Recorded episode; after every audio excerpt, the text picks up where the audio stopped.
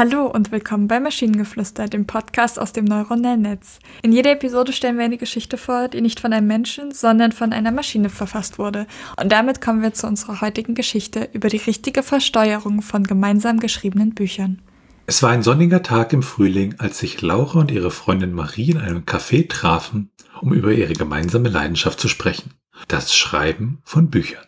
Beide hatten schon einige Romane veröffentlicht und träumten von einer Zukunft als erfolgreiche Autorinnen. Während sie eine Tasse Kaffee tranken und Ideen für ihr nächstes Buch diskutierten, kamen sie auch auf das Thema der Steuern zu sprechen. Laura gestand, dass sie in der Vergangenheit Schwierigkeiten hatte, ihre Einkünfte aus ihren Büchern korrekt zu versteuern. Es ist so kompliziert, seufzte sie. Ich weiß nie, wie ich das alles berechnen soll. Marie nickte und fügte hinzu, und wenn wir zusammen ein Buch schreiben, wird es noch schwieriger. Wie müssen wir das dann versteuern? Die beiden Frauen beschlossen sich genauer über das Thema zu informieren. Sie machten sich auf den Weg zur Bibliothek und durchstöberten Bücher und Zeitschriften zum Thema Steuern. Sie fanden viele nützliche Informationen, aber es war immer noch schwer zu verstehen. Also beschlossen sie, einen Experten aufzusuchen. Sie arrangierten ein Treffen mit einem Steuerberater, der ihnen erklärte, wie sie ihre gemeinsamen Einkünfte versteuern müssten. Es ist wichtig zu wissen, dass jeder von ihnen nur den Anteil der Einkünfte aus dem Buch versteuern muss, der ihrem eigenen Beitrag entspricht, erklärt der Steuerberater. Sie müssen auch eine schriftliche Vereinbarung haben, die die Aufteilung der Einkünfte festlegt. Laura und Marie waren erstaunt über die Komplexität der Steuergesetze, aber sie wussten jetzt, dass sie sich an Regeln halten mussten, um keine Probleme mit dem Finanzamt zu bekommen.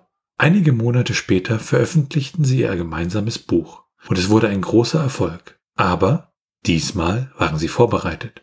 Sie hatten eine schriftliche Vereinbarung über die Aufteilung ihrer Einkünfte und wussten genau, wie sie ihre Steuern berechnen mussten. Als die Steuererklärungsfrist kam, waren sie bereit. Sie füllten ihre Formulare aus und zahlten ihre Steuern pünktlich. Sie fühlten sich erleichtert, das Thema der Steuern endlich verstanden zu haben und wussten, dass sie in Zukunft keine Sorgen mehr darüber machen würden. Laura und Marie hatten nicht nur ein erfolgreiches Buch geschrieben, sondern auch gelernt, wie wichtig es ist, seine Einkünfte korrekt zu versteuern. Sie hatten die Komplexität der Steuergesetze gemeistert und wussten, dass sie in der Zukunft erfolgreich sein würden, ohne sich Sorgen um ihre Steuern machen zu müssen.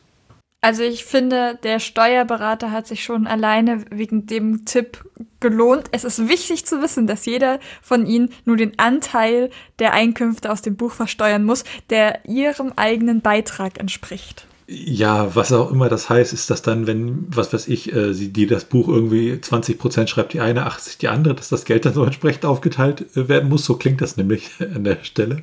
Nee, das bedeutet, das bedeutet, dass nicht beide den vollen Betrag versteuern müssen, sondern jeder nur seinen Anteil. Wie auch immer, ich glaube, das ist äh, bisher unsere deutscheste Folge überhaupt.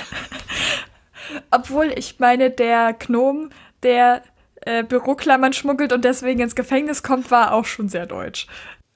Stimmt, stimmt. Ein, ein, ja, ein sehr früher Klassiker von Maschinengeflüster sozusagen. Mhm. Ja, definitiv. Aber ich, ich weiß nicht, es ist trotzdem irgendwie sehr amüsant, obwohl es um Steuern geht. Ich, ja, und ich, ich, ich würde jetzt gern damit zu einem Steuerberater gehen, der mir dann sagt, ob das stimmt, was da aus der Maschine gepurzelt kam oder ob das vielleicht äh, ja vorne und hinten nur Blödsinn ist. Aber äh, ja, das kann man dann erörtern, wenn es äh, zu einer entsprechenden Situation kommt. Und wenn ihr Ideen oder Stichwörter habt für eine Geschichte aus der Maschine, zum Beispiel über den Umzug ins Niemandsland, dann schreibt uns eure Ideen per E-Mail an info.tnsh.net oder über das Kontaktformular auf der Webseite. Bis zur nächsten Episode von Maschinengeflüster. Tschüssi. Bye bye.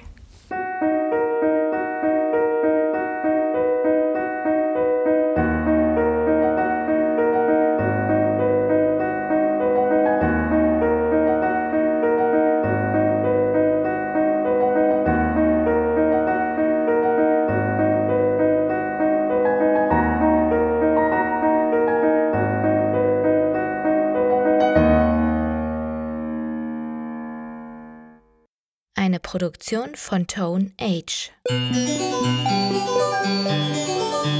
T1H.net